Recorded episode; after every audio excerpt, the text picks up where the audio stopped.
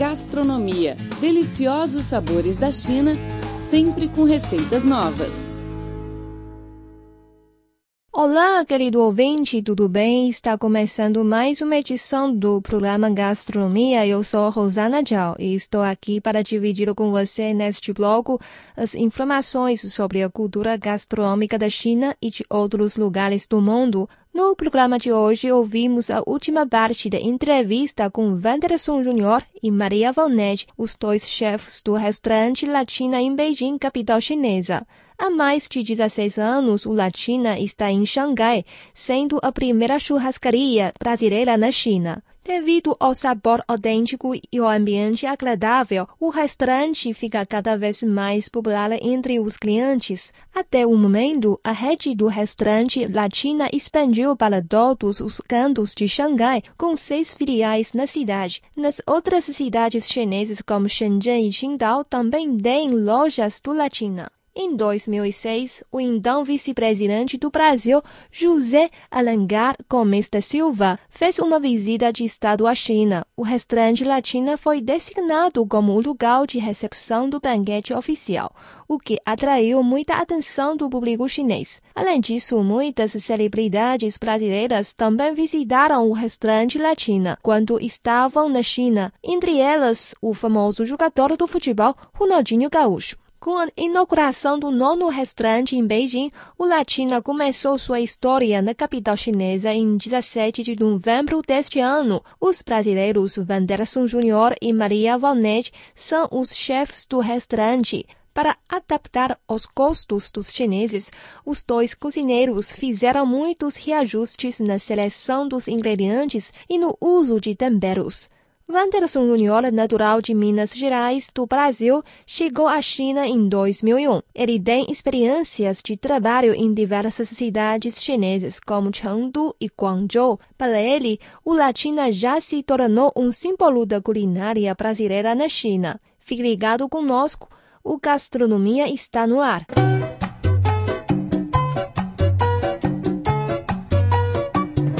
Uma vez perguntaram para gente o que, que era mais importante é, para o Brasil, né, em relação a, a, cultivar, a cultuar essa bebida, né? Qual a importância que a caipirinha tinha dentro do, do meio cultural gastronômico brasileiro? E aí eu, eu respondi para esse chinês que a, a, a, importância da caipirinha é a seguinte: é que quanto mais você bebe caipirinha, menos as coisas têm importância. É verdade tudo fica muito. Os problemas passam a ser sem importância, né? É, e ficam, é, as pessoas ficam bem mais alegres. Todo né? mundo fica leve, não existe. É, mas tem uma importância na culinária também, porque o pastel, na, na massa de, do pastel, vai a, a dosinha de pinga, né? É. E, sabe? Então a gente, a gente faz algo com a cachaça também, a não ser a caipirinha também. É. E eu sou um bom apreciador de cachaça boa, sabe? Eu, eu gosto pastel. De, eu gosto de cachaça de qualidade. E eu sou do interior de Minas Gerais e nós temos aquelas cachaças do alambique. De abacaxi. Pense numa Delícia, cachaça deliciosas. Cachaças que você bebe com, pra mim, pra mim que sou mineiro do interior, melhor do que o uísque, melhor do que um, um chivas é, é, envelhecido 12 anos. Uma cachaça de qualidade é. Muito boa cachaça de abacaxi de Minas Gerais. De abacaxi? Eu, já, eu, nunca, eu nunca provei. E tenho uma pergunta, é sobre a história do Latina. Uh, por que vocês escolheram o Xangai, a cidade de Xangai, como o início da rede latina na China? Isso porque o meu patrão, ele, ele eles tinham uns amigos em Xangai. Uhum. Então, tinha uns amigos em Xangai e era, e era a cidade que desenvolvimento maior naquele, na, naquele momento. Como Do número de estrangeiros. De estrangeiros que tinha na época. Uhum. Era... Porque era, era mais fácil se, a, acho que se adaptar, o chinês se adaptar ao, a, ao churrasco ao churrasco brasileiro. Bom, a cidade cosmopolita como é Shanghai, então facilitou né, a disseminação da, de uma comida exótica. É isso. É. Hum, tá. E por que demorou tanto tempo para chegar a Beijing? É porque eu acho que foi, foi mais, mais é, coisas burocráticas de arrumar um, um local ideal para fazer o restaurante. Uhum. Antes, antes a gente tinha um, outros restaurantes brasileiros aqui que não, não foi muito bem sucedidos, eu acho que porque não, não tinha uma boa localização, localização e, no passado, sabe? Como muitos, como tem e não tem uma boa localização. O Maria, você nasceu onde e viveu quanto tempo nesse lugar onde você nasceu? Eu nasci no interior do Ceará, na Sim. Serra, e eu morei lá 14 anos. Me mudei para Fortaleza com uns 15 anos. E daí eu cresci lá, estudei quando com meus 20 anos eu vim para a China. Tá. Você é do Ceará. Isso. Com certeza você tem um, dois, três ou cinco pratos típicos do Ceará que estão ali no seu coração todos os dias, ali ornamentando os seus momentos ah, de fome e de vontade de sentir sabor. Isso. Conta pra gente um ou dois que realmente é, fazem parte da sua memória emotiva, é, da minha memória de muito, isso, da minha memória e de muitos os outros cearenses que já encontrei aqui nesses 16 anos de China que me perguntam, poxa, você não faz nada ou nenhum prato é, da nossa terra, vamos dizer assim. E daí eu tenho o baião de dois, que é muito famoso em Fortaleza, que é servido com carne seca, carne de sol. Hum. E também a dobradinha, que lá no Ceará nós chamamos de buchada, né, que ele é feito. Uh, tem, eles têm dois, tem a de carneiro e tem a de boi que é a dobradinha de boi, né? E a buchada de carneiro. Tem dois nomes de, de que é chamado de no Ceará nós chamamos de panelada. Você já ouviu falar? Sim. Então, então o que me traz a maior saudade é desses três pratos, que são quase iguais, mas não são nada iguais. A forma como é parecida, mas os sabores completamente diferentes. É o único prato que eu vou, quando eu volto no Ceará, eu como.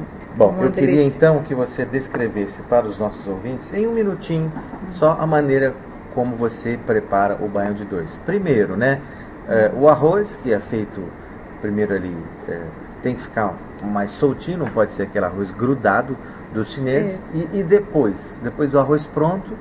Na verdade, a gente começa pelo feijão. Hum. Você, é, para que o feijão, para quem gosta de um baião soltinho, um baião Sim. de dois soltinho, é, o soltinho não é aquele arroz grudento, não é aquele que vai o caldo do feijão. Então a gente é, põe o feijão de molho de um dia para o outro, cozinha no dia seguinte, tira-se o caldo e cozinha com arroz. Ah, cozinha de novo? Isso, cozinha novamente com arroz. Então o feijão não pode ficar muito mole? Não, não, não.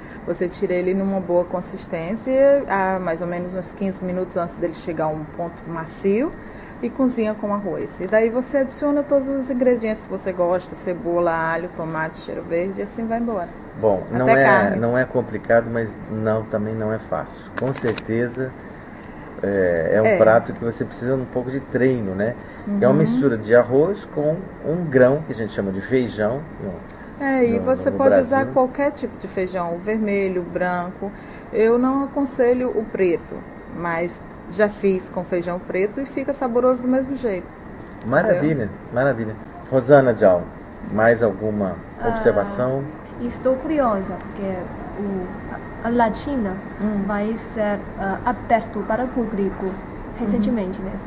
Isso. É, é, e, próxima semana. E o bom início é muito importante para um restaurante. Ah, com certeza. Especialmente para um restaurante estrangeiro. Então, uhum. uh, se você já preparou um cardápio especial para os clientes chineses.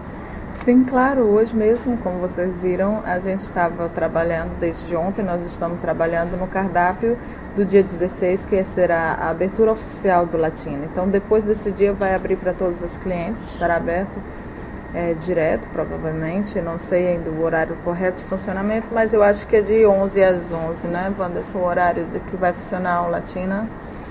Então, é, esperamos agradar toda a clientela, todos os tipos de clientes, né, que vieram. E além do churrasco, uh, temos outros pratos brasileiros? Sim, temos os pratos à la carte, que tem a picanha, tem a nossa famosa salada de palmito e também tem fruto, pratos de frutos do mar. Tem o salmão, tem eu tenho o robalo, que é o cibás, né? Em chinês chama de lui. E sobremesa? É. E sobremesa temos o pudim, é nosso, nosso cardápio de sobremesa é bem variável, mas todas sobremesas do Brasil. E os preços? O preço é que é uma, a coisa melhor aqui do Latina são os preços. Eu acho que vai agradar a todos os clientes em todos os níveis social. Tá. E no futuro, você tem a expectativa sobre o plano de desenvolvimento sobre Latina?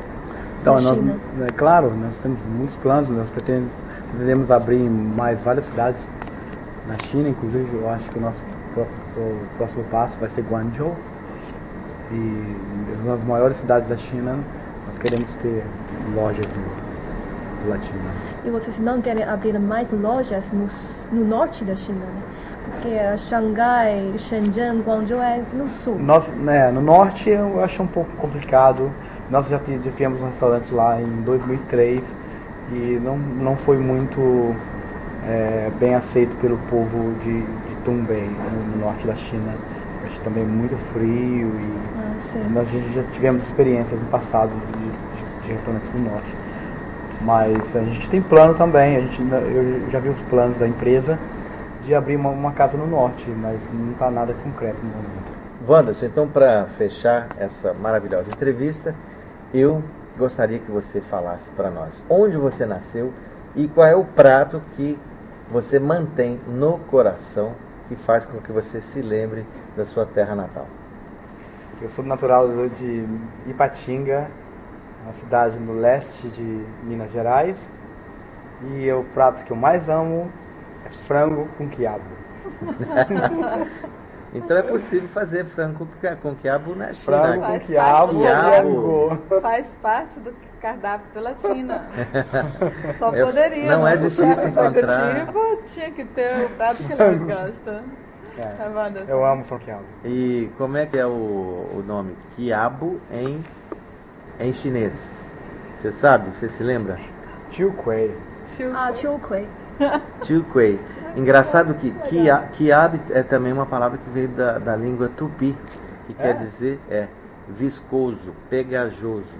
Ah, sei, é mesmo, né? Quiab, vem do é quiab, que é, que é do, da língua tupi, que quer dá dizer... Dá um sabor maravilhoso é, ao É viscoso, pegajoso, gosmento, Sim. né? Aquela coisa que parece saliva mesmo, saliva espessa. Mas se você souber fazer o quiabo, ele não vai ficar desse jeito. É.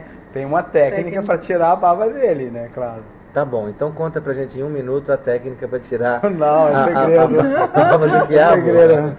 Mas olha. Os cozinheiros, todos os cozinheiros sabem. É, na, na, na BTV tem isso aí, essa técnica nos canais chineses de culinária, na televisão eu já vi. Tem, acho que o chinês sabe mais do que a gente. Inclusive, no momento, o chinês está comendo quiabo.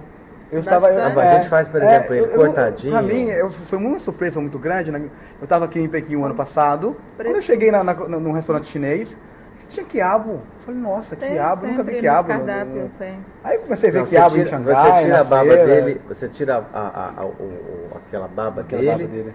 É, fazendo ele na água, cozi, cozinhando, ou fazendo ele na chapa. Não. Porque na chapa ele fica você, sem. Você sem... quer saber mesmo, Não, eu quero que você ensine, porque todo mundo dá uma receita no final. Frite ele. Frite antes? Frita ele, lava ele, seca é. e depois frita. No óleo. Com, com pouco óleo. óleo. É. Pouquinho óleo. E depois você faz, mistura no frango, né? É. É, realmente você tira, você, você desidrata ele, né? É.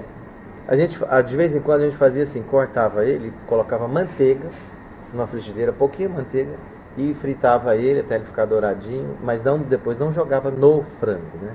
Tá aí, muito bem, muito obrigado pela entrevista e o nosso microfone está à disposição para suas observações finais, Maria Valneide e Wanderson Júnior. Espero recebê-los todos com muito carinho aqui no Latina. Seja bem-vindo. Claro, nós estamos à disposição e para agradar todos os paladares, né, chineses e estrangeiros, portugueses. Sei que muitos portugueses estarão ouvindo também, né? Tá aí, então, muito muito, muito obrigado obrigado. a vocês. Muito obrigado. Muito, muito obrigado. Sucesso à Latina. Muito obrigado. Obrigado.